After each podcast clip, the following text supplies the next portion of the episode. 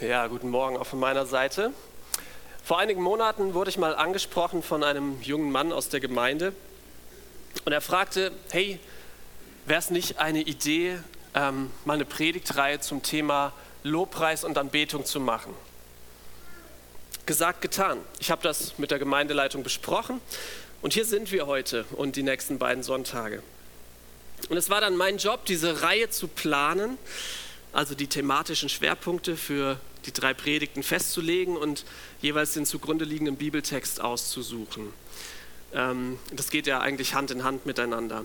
Und dabei fiel mir auf, dass das gar nicht so einfach ist, wie ich dachte, in Bezug auf dieses Thema auch. Denn meine Grundannahme, die sich so in meinem Kopf festgesetzt hatte, war, ja, bei diesem Thema Lobpreis, Anbetung, da legen wir den Fokus auf die Musik. Klar, mir war schon bewusst, Anbetung ist mehr als Musik, aber erst als ich mich da mal auf die Socken gemacht habe, ähm, mal die Bibel auf das Thema hin zu durchforsten, wurde mir klar, Anbetung und Musik werden eigentlich relativ wenig im gleichen Atemzug erwähnt in der Bibel. Das ist die Ausnahme. Und ich glaube, dass meine Annahme, ich würde viel Stoff zu dem Thema Anbetung mit Musik in der Bibel finden, eigentlich auf einer oberflächlichen Definition dieses Begriffs Anbetung basiert in meinem Denken. Ich war noch mal kurz verunsichert, ähm, aber als ich mich dann jetzt diese Woche intensiv auf die Predigt vorbereitet habe, war ich schon ein bisschen beruhigt, denn es wird nämlich viel gesungen und musiziert in der Bibel und in den meisten Fällen werden mit der Musik Loblieder für Gott gesungen. Also Musik in der Bibel ist eigentlich immer Anbetung. Ähm, selbst bei so irgendwelchen Festlichkeiten, wo zum Beispiel die Statue von Nebukadnezar eingeweiht wird, da spielt auch Musik. Sie ist auch Anbetung letztlich, aber halt zu einem anderen Gott. Also, Musik in der Bibel ist meistens Anbetung. Ähm, und andersherum ist es aber ein bisschen anders. Denn wenn in der Bibel angebetet wird, ist Musik nur manchmal involviert. Daher werden wir uns heute mal anschauen, was Anbetung an sich ist, damit wir dann auch für unsere Anbetung mit der Musik zugerüstet sind und verstehen, was wir da überhaupt tun. Und kommende Woche wird uns Timon dann so ein bisschen in den musikalischen Aspekt mit reinnehmen und in zwei Wochen geht es dann noch darum, wie Gott eigentlich angebetet werden will. Und ich will mal anfangen mit dem Begriff der Anbetung zuerst. Wie, wo kommt dieses Wort in der Bibel vor? Im Alten Testament wird dafür meistens das Wort Shacha gebraucht. Ähm, und das wird zum Beispiel verwendet, als Abraham drei Männer erscheinen, die ihm dann die Geburt Isaaks voraussagen. Ja, vielleicht habt ihr diese Stelle vor Augen. Dort heißt es in 1. Mose 18, Vers 2, als Abraham seine Augen aufhob und sah, siehe, da standen drei Männer vor ihm. Und als er sie sah, lief er ihnen entgegen von der Tür seines Zeltes und neigte sich zur Erde. Er neigte sich zur Erde. Das ist erstmal dieses Wort Schacha, Anbetung sich niederwerfen. Und dieser Begriff zeigt ja so eine innere Haltung. Also es ist eine äußerliche Haltung natürlich, die aber etwas Inneres zeigt, nämlich ich achte jemand anderen höher als mich selbst. Ich erkenne die Autorität meines Gegenübers über mir an. Nicht mehr und auch nicht weniger erstmal. Erstmal ist hier auch gar keine Musik involviert bei Anbetung. Im Neuen Testament, das ist ja nicht auf Hebräisch verfasst, sondern auf Griechisch, wird dann das Wort proskuneo für Anbetung verwendet. Und das ist ein ziemlich cooles Wort. Kuneo ist der Kuss und proskuneo bedeutet so viel wie jemandem zuküssen, ja, so eine Kusshand werfen. Das ist Anbetung im Neuen Testament. Und das finde ich genial. Ja? Und auch das ist erstmal ohne Musik, ja? sondern einfach, ich zeige jemandem, wie lieb ich ihn habe, ich zeige jemandem, ähm, wie viel er mir bedeutet. Und nur, dass wir uns richtig verstehen, ich bin ja Musiker mit Leib und Seele, ja, ähm, Musik ist ein ganz wichtiger und auch essentieller Bestandteil von Anbetung in der gottesdienstlichen Praxis. Aber echte Anbetung mit Musik geht nur, wenn auch mein restliches Leben in Einklang mit Gott ist und wenn wir verstehen, was eigentlich Anbetung erstmal auch ohne Musik bedeutet. Und so werden wir heute vorwiegend in den Psalmen unterwegs sein. Und ähm, Ihr könnt eure Bibel gerne aufschlagen, so in der Mitte circa sind die Psalmen. Und wir lesen gemeinsam zuerst den Psalm 150 und später noch Psalm 95. Also zuerst Psalm 150. Halleluja! Lobet Gott in seinem Heiligtum. Lobet ihn in der Feste seiner Macht. Lobt ihn für seine Taten. Lobt ihn in seiner großen Herrlichkeit. Lobt ihn mit Posaunen. Lobt ihn mit Psalter und Hafen. Lobt ihn mit Pauken und Reigen. Lobt ihn mit Saiten und Pfeifen. Lobt ihn mit hellen Zimbeln. Lobt ihn mit klingelnden Zimbeln. Alles, was Odem hat, lobe den Herrn. Halleluja. Eigentlich ist dieser kurze Psalm ein Rundumpaket, könnte man sagen. Ein Rundumpaket, das Anbetung erklärt. Es wäre jetzt auch eine schöne Vier-Punkte-Predigt, da könnte ich mich schön entlanghangeln. Aber wir teilen das Thema ja über drei Sonntage auf. Äh, und trotzdem will ich euch mal ganz kurz diese Struktur hier aufzeigen. Dieser Psalm ist so richtig schön strukturiert, so richtig deutsch. Ja, perfekt für einen Chaoten wie mich, so brauche ich das. Schaut mal hin, zuerst heißt es, lobet Gott in es geht also erstmal um den Ort der Anbetung. Hier heißt es im Heiligtum und in der Feste seiner Macht. Und diese Feste, ähm, ja, wenn ihr vielleicht mit Luther aufgewachsen seid, das ist das Wort, was ganz am Anfang in der Schöpfung vorkommt. Da schafft Gott eine Feste und damit ist ähm, ja sozusagen die Atmosphäre gemeint oder der Himmel, also unser sichtbarer Himmel, der um unsere Erde herum ist.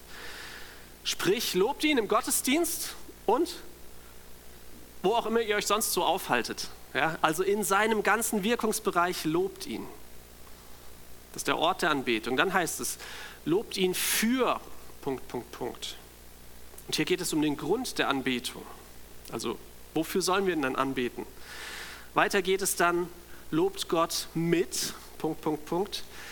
Also womit sollen wir Gott loben? In dem Fall hier geht es darum, mit welchen Instrumenten. Und am Ende wird dann noch beantwortet, wer überhaupt Gott loben soll, nämlich alles, was Odem hat, also alles, was lebt. Und wenn ihr mögt, könnt ihr euch, ich habe das bei mir auch gemacht, eine kleine Notiz auch in eure Bibel machen mit diesen W-Fragen. Ja, wo, wofür, womit und wer. Das ist so die Grundstruktur von diesem Psalm. Und ich möchte heute den Fokus besonders mal auf die zweite Frage legen, nämlich wofür machen wir Lobpreis? Wofür machen wir Anbetung? Dazu noch eine kleine Vorbemerkung. Zuerst einmal glaube ich, dass jeder Mensch auf dieser Erde ein Anbeter ist. Nicht nur die Christen. Jeder Mensch ist ein Anbeter. Denn Anbetung ist ja, wenn ich jemanden oder etwas anbete. Im 1. Korinther 10, Vers 31 schreibt Paulus, ob ihr nun esst oder trinkt oder was ihr auch tut, das tut alles zu Gottes Ehre. Anbetung ist also nicht beschränkt auf Musik, sie ist nicht beschränkt auf den Gottesdienst, sondern alles, was ein Mensch tut, also auch Essen und Trinken, so banale Sachen, das kann zu Gottes Ehre geschehen. Es ist Anbetung. Jetzt denkst du vielleicht, puh, also das, was ich gestern heimlich getan habe, das war keine Anbetung. Das war keine Anbetung. Und ich sage dir doch, das war Anbetung. Alles, was du tust, ist Anbetung. Die Frage ist nur, wen oder was betest du an mit dem, was du tust? Das ist vielleicht ein bisschen eine steile These, aber ich glaube, dass ich diese These mit der Bibel belegen kann. Schauen wir zum Beispiel mal das Volk Israel an. Immer wieder fiel das Volk Israel von Gott ab. Sie kamen wieder zurück zu ihm. Sie fielen wieder ab, kamen wieder zurück. Ja, es war immer dieses, so eine Achterbahn. Ähm, und dieses Muster zieht sich eigentlich durch große Teile des Alten Testamentes immer wieder durch. Immer und immer wieder. Und wenn Gott dann durch seine Propheten spricht, dann sagt er nicht, euer Fehler ist, dass ihr nicht angebetet habt sondern er sagt zum Beispiel in Jeremia 22, da werden viele Völker an dieser Stadt vorüberziehen und zueinander sagen, warum hat der Herr an dieser großen Stadt so gehandelt? Also gemeint ist das zerstörte Jerusalem. Und man wird antworten, weil sie den Bund des Herrn ihres Gottes verlassen und andere Götter angebetet haben. Das geht Hand in Hand. Sie haben Gott verlassen und andere Götter angebetet und ihnen gedient. Es gibt also keinen wirklich anbetungsneutralen Boden. Entweder bete ich Gott an oder ich bete mich an, mich selbst. Ich bete Götzen an, ich bete die Welt an, ich bete Satan an. Und diese Feststellung darf uns heute Morgen ruhig herausfordern. Ich habe das mal so weitergedacht. Ja, was, was ist denn, also bis in welches Detail geht denn das hinein? Ja? Macht es einen Unterschied, ob ich jetzt zum Beispiel heute Morgen direkt aus der Bibel vorlese oder von meinem Tablet? Ja? Macht es einen Unterschied, ähm, ob ich heute Morgen euch die Hand geschüttelt habe oder euch nur von ferne zugewunken? Ja? Also da kann man ja in Details reingehen, das will ich jetzt nicht machen, aber letztlich zeigt mir dieser Gedanke, dass ich ja permanent etwas anderes als Gott anbete. Permanent. Ich tue ständiger Sachen in meinem Alltag, die nicht der oder nicht, nicht Gott gefallen. Ja? Sei es mein Ego, dass ich mein Ego anbete, wenn ich aus Faulheit meinen Job im Haushalt aufschiebe, bis ihn doch Mama macht oder meine Frau oder meinen Job auf der Arbeit, bis ihn halt auch mein Arbeitskollege macht, obwohl ich ihn hätte tun sollen. Oder ich bete mein Gefühl an, dass ich in einer Hammer-Lobpreiszeit erlebe, ja? dass ich ohne das, ja, dann war es keine richtige schöne Lobpreiszeit. Ja? Das, muss, das Gefühl muss da sein. Oder ich bete die Musik selbst an, das Geschaffene anstatt des Schöpfers. Und schaut, es gibt, glaube ich, einen Grund, und der wird uns hier sehr deutlich, es gibt einen Grund, warum Jesus mit seinem Leben bezahlt hat, damit meine Schuld vergeben werden kann. Was für eine Gnade ist es, dass dieser Berg, den ich da jeden Tag anhäufe an Anbetung von fremden Göttern, was für eine Gnade, dass dieser Berg von ihm bezahlt und in den Tod gerissen wurde. Und das war jetzt mal so ein kleiner Exkurs zuerst zur Grundannahme. Jeder Mensch betet zu jeder Zeit jemanden oder etwas an. Und jetzt fordert uns der Psalm hier auf, unsere Anbetung auf den Richtigen zu lenken, nämlich auf Gott. Anbetung gehört alleine nur ihm. Und wofür gebührt sie ihm? Und das Erste, was hier erwähnt wird, ist für seine Taten. Ja, was hat er denn getan? Die Frage muss man ja stellen. Zum Beispiel hat er die Welt geschaffen mit allem, was darin ist.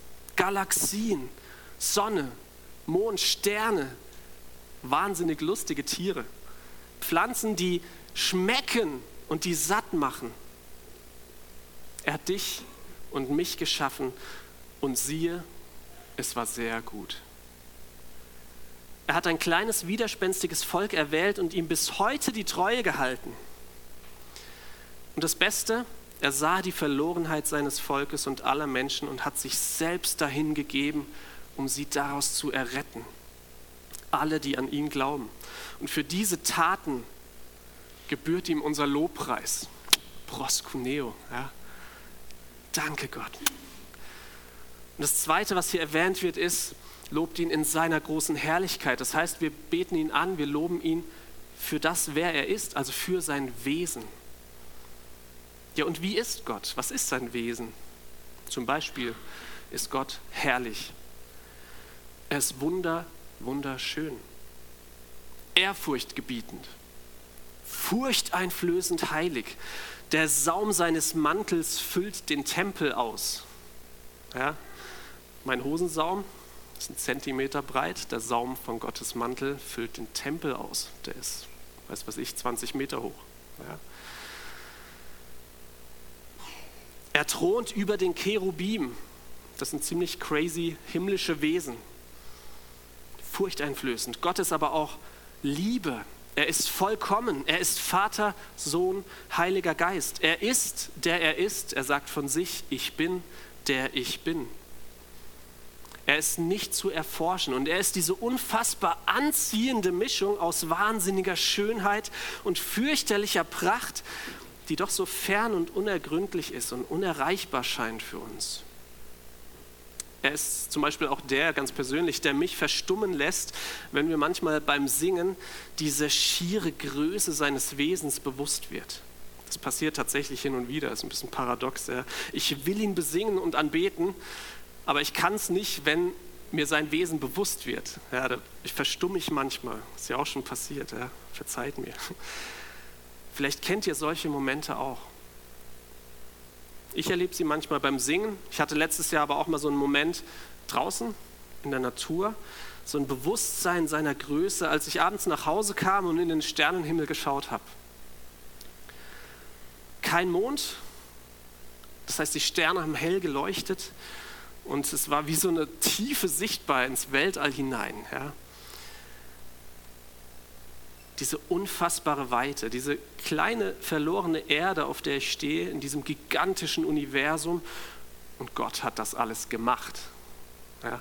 Ich stelle mir vor, wie so ein, jemand, der so ein kleines Ding aus Lego baut, das ist das Universum im Vergleich zu Gott. Er ist noch viel größer und er hält nicht nur diese kleine Erde, sondern auch diesen kleinen Menschen in seiner Hand. Dass ich da nicht einfach im, im Vakuum verschwinde und weg bin, sondern er erhält es. Und dieses Gefühl, das war unbeschreiblich. Es war so eine Mischung aus Verzweiflung, ja, diese schiere Größe über mir, meine Kleinheit, aber auch aus einem tiefen Frieden, weil dieser Gott mir persönlich begegnet und mich sein Kind nennt. Und diese Erfahrung, die führt dann im Psalm 150 zur Anbetung. In dem Fall mit Musik, ja, das ist hier ganz eindeutig, mit verschiedenen schönen Instrumenten. Und sie hat aber noch etwas anderes zur Folge und dazu lesen wir jetzt den Psalm 150, äh, 95, Entschuldigung, 150 haben wir schon. Psalm 95. Kommt herzu, lasst uns dem Herrn frohlocken und jauchzen dem Hort unseres Heils. Lasst uns mit Danken vor sein Angesicht kommen und mit Psalmen ihm jauchzen.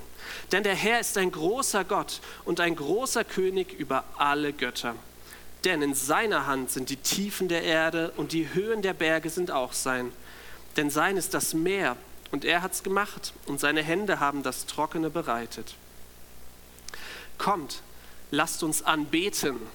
Hier ist das Wort Schacha Lasst uns anbeten und knien und niederfallen vor dem Herrn, der uns gemacht hat.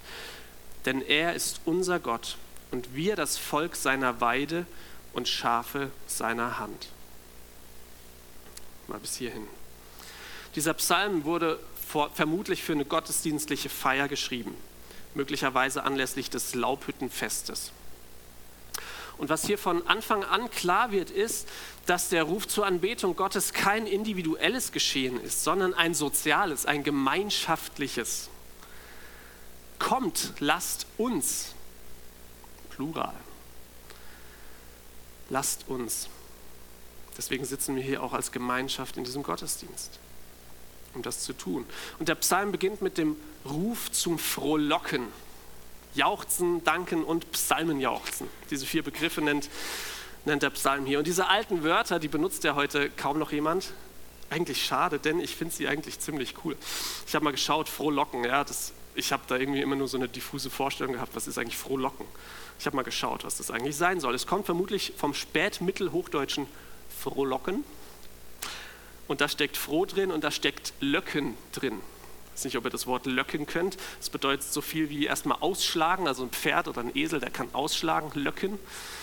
Und ich würde es so interpretieren, vor Freude ausschlagen. Ja, irgendwie sowas hier. Juhu. Ja? Frohlocken. Bei euch steht da vielleicht jubeln, aber frohlocken ist cooler. Ja? Jauchzen kennt man noch eher. Das ist der Laut, den ich zum Beispiel damals bei meiner Taufe von mir gegeben habe, falls ihr dabei wart. Und das sind so spontane Ausdrücke größter Freude, die im Alltag eines durchschnittlichen Mitteleuropäers ja, kaum noch vorkommen. Schon gar nicht vor 80 anderen durchschnittlichen Mitteleuropäern hier im Gottesdienst. Ähm, und vielleicht ist es auf der einen Seite eine Kultursache, vielleicht ist es aber auch einfach ja, so ein Stück weit Gewöhnung. Wie oft rede ich über die Herrlichkeit Gottes? Gott, du bist herrlich, du bist groß, ja, und das trifft mich aber gar nicht. Ich habe mir so gedacht, wenn wir mal bei Gott sind, im Himmel, im Paradies und seine Herrlichkeit jeden Tag wirklich vor Augen haben, ja, das wird über Millionen von Jahren nicht langweilig. Ja? Da werden wir uns nicht dran gewöhnen, aber hier auf dieser Welt irgendwie sind wir es so gewöhnt. Wie cool wäre es denn, wenn jeden Sonntag, wenn zum Beispiel der Prediger das Evangelium erklärt, die frohe Botschaft von Jesus, wenn dann ein Jauchzen und Frohlocken unter uns ausbräche? Mal schauen, ich bin gespannt auf in ein paar Minuten. Vielleicht, ihr könnt es direkt umsetzen. Das ist eine ganz praktische Predigt. Und der Psalm liefert uns jetzt aber noch wieder den Grund dieser Freude. Also warum jauchzen? Warum frohlocken? Ich habe das ja vorhin schon versucht, in Worte zu fassen. Wofür beten wir ihn denn an? Und das kommt hier jetzt nochmal vor, wird nochmal so ein bisschen beschrieben. Denn der Herr ist ein großer Gott und so weiter.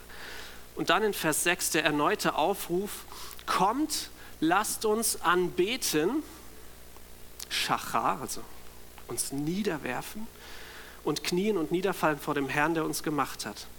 Das ist die angemessene Reaktion auf Gottes Herrlichkeit. Kleine Zwischenfrage.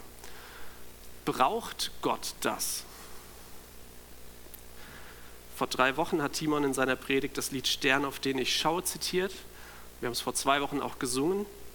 Und dort heißt es, nichts habe ich zu bringen, alles Herr bist du. Und jetzt ist natürlich die Frage, was wollen wir denn Gott an Anbetung bringen, wenn wir nichts zu bringen haben? Wir können ja seine Herrlichkeit dadurch nicht größer machen, oder? Wir haben ja nichts, was ihn vollkommener machen würde. Warum dann überhaupt Anbetung? Ich glaube, es sind vielleicht so zwei Sachen. Das erste ist, dass es einfach ein Ausdruck meines menschlichen Erlebens ist wisst ihr, wenn, wenn mir das bewusst wird, wie groß Gott ist, dann kann ich gar nicht anders. Und das Zweite ist, Anbetung ist ja kein lästiges Pflichtprogramm von wegen, dass Gott sagt, du betest mich jetzt an, ja? sondern ähm, er lädt uns ein. Es ist ein Privileg. Gott lädt uns ein zur Anbetung. Er braucht keine Anbetung, aber er will sie. Und dazu schauen wir uns mal an, was Jesus selbst sagt. Als er einmal betete, sich also mit seinem Vater im Himmel unterhielt, da sagte er folgendes zum Vater. Ich habe dich verherrlicht auf Erden und das Werk vollendet, das du mir gegeben hast, damit ich es tue. Und nun, Vater, verherrliche du mich bei dir mit der Herrlichkeit, die ich bei dir hatte, ehe die Welt war. Merkt ihr was? Jesus verherrlicht den Vater. Er betet ihn an in seiner Herrlichkeit und er tut seinen Willen. Da komme ich später nochmal drauf. Und der Vater verherrlicht den Sohn. Von Ewigkeit her. Und in Johannes 16, Vers 14 steht hier drunter, da sagt Jesus über den Heiligen Geist, er wird mich verherrlichen. Der dreieine Gott betet also in sich selbst an. Die drei Personen der Gottheit verherrlichen sich gegenseitig. Anbetung ist also die Einladung Gottes an uns, bei dem mitzumachen, was er sowieso schon tut. Das sage ich nochmal. Anbetung ist die Einladung Gottes an uns, bei dem mitzumachen, was er bereits tut. Und das ist schon krass. Er nimmt uns damit hinein in seine vollkommene Gemeinschaft. Und diese Intimität, mit der Gott in sich anbetet, der Gott, der die Liebe ist, ja, die zeigt sich auch hier im Psalm 95. Es ist nicht nur der große und allmächtige Gott, den wir anbeten, sondern auch der ganz persönliche. In Vers 3 ist vom großen Gott die Rede.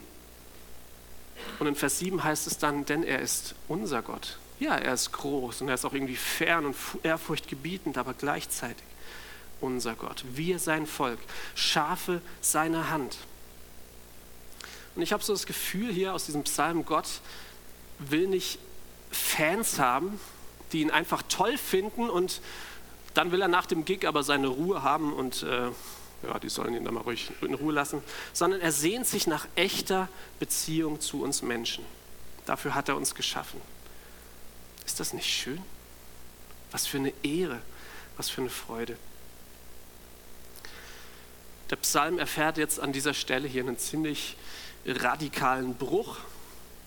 Und ich habe erst gedacht, ja, das, der Rest des Psalms ist für die Predigt jetzt nicht so relevant, ist aber vielleicht doch. Malt euch das mal kurz vor Augen. Eine große Menge an Israeliten zieht hinauf zum Tempel, um dort den Festgottesdienst zum Laubhüttenfest zu feiern. Mit Tamburinen, Posaunen, tanzend und frohlockend. Ja, ich mache jetzt nicht alles vor, aber so singen sie Psalm 95 und freuen sich, dass sie gleich dort oben im Tempel vor Gott treten können. Und dann, plötzlich redet der Heilige Geist, vielleicht durch einen Propheten, der aus dem Tempel der jubelnden Menge entgegenkommt und sagt, wenn ihr doch heute auf seine Stimme hören wolltet, verstockt euer Herz nicht, wie zu Meriba geschah, wie zu Massa in der Wüste, wo mich eure Väter versuchten und prüften und hatten doch mein Werk gesehen. 40 Jahre war dies Volk mir zuwider, dass ich sprach, es sind Leute, deren Herz immer den Irrweg will und die meine Wege nicht lernen wollten, sodass ich schwor in meinem Zorn, sie sollen nicht zu meiner Ruhe kommen. Autsch. Warum nimmt dieser Psalm der Anbetung so ein Ende? Gegenfrage. Wie würde es denn dir gehen, wenn jemand dich auf Händen trägt und im nächsten Moment fallen lässt wie eine heiße Kartoffel, um sich mit einem Hundehaufen anzufreunden. Auch Gott hat nämlich Erfahrungen mit Menschen gemacht, nicht nur wir mit ihm. Nämlich die Erfahrung, dass sie im einen Moment hellauf begeistert von ihm waren, um im nächsten Moment von ihm abzufallen. Wow, Gott, danke, dass du uns aus Ägypten geführt hast. Wir lieben nur dich. Äh, hey Leute, wie wäre es eigentlich, wenn wir ein goldenes Kalb machen? Hä? Gott, wir loben und preisen dich, du bist so herrlich und schön und keiner ist dir gleich. Oh, was für eine hübsche Astarte-Statue. Ich bete dich an mit ganzem Herzen, ich bete dich an mit aller Kraft. Ey, findest du nicht auch, dass die Anna viel, viel besser singt als die Michaela? Ich bete dich an mit meinem Leben. Versteht ihr? Ich denke, ihr versteht den Punkt. Anbetung und Nachfolge gehören zusammen. Gott wünscht sich, dass wir nicht nur leere Worte machen, dass wir nicht nur leere Worte singen, sondern ihm nachfolgen und uns verändern lassen von ihm. Wir sind Schafe seiner Weide. Aber folgen wir als Schafe unserem Hirten oder sind wir das Schaf, das ständig wegrennt und es doch immer besser weiß? Und ich denke, dass diese harsche Zurechtweisung die Feiergesellschaft der Israeliten ziemlich bedröppelt zurückließ. Der Psalm endet ja da. Ja. Hat er kein Happy End in dem Sinne. Und auch wir erkennen, wie wir im einen Moment mit unseren Lippen anbeten, im nächsten Moment aber ganz weit weg sind von Gott. Wir haben Gottes Zorn verdient, von dem er hier redet. Wir wissen aber als Christen auch, Gott hat seinem Zorn über unsere Sünde tatsächlich freien Lauf gelassen. Er hat das wahrgemacht, was hier steht. Ich habe Gottes Zorn verdient, aber Jesus hat diesen Zorn auf sich genommen, an meiner Stelle.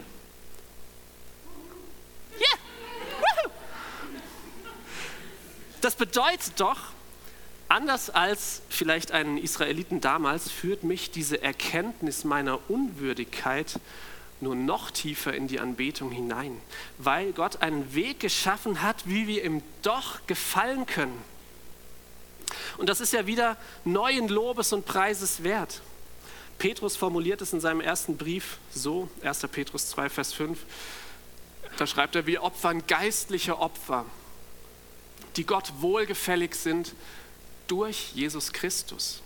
Durch Jesus Christus.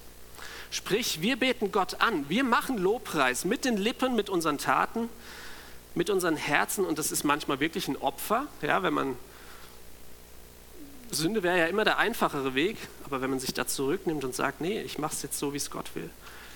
Und diese Anbetung, die wir bringen, gefällt Gott durch Jesus Christus. Ein blödes Beispiel vielleicht, aber mir fiel der Kaffeefilter ein. Wenn ich einfach Kaffeepulver in einer Tasse kippe, heiß Wasser drauf, umrühre und jemandem gebe, ja, das riecht gut und es sieht vielleicht auch gut aus, aber bleh, der letzte Schluck ist richtig eklig. Ja, da ist ja nur noch Holz drin. Das wäre unser Lobpreis ohne Jesus.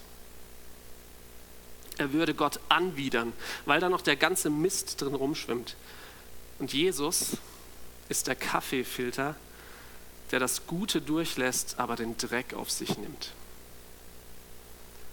Und so ist unsere Anbetung Gott wohlgefällig. Und genau das dürfen wir nachher anbetend im Abendmahl auch feiern. Genau ihn feiern wir gleich im Abendmahl. Dafür hören wir ein Lied und ich möchte gerne noch beten. Großer, allmächtiger Gott, ja, dass ich jetzt zu dir beten kann und darf, vor dich treten darf, das hast du selber erwirkt, indem du deinen Sohn Jesus Christus für mich geopfert hast. Danke, dass der Zugang zu dir frei ist. Dafür gebührt dir alle Ehre, aller Lobpreis. Wir danken dir für das Abendmahl, was du uns schenkst, indem wir uns wieder neu bewusst machen dürfen, Herr Jesus, du hast alles getan, dass wir freien Zugang haben zu Gott.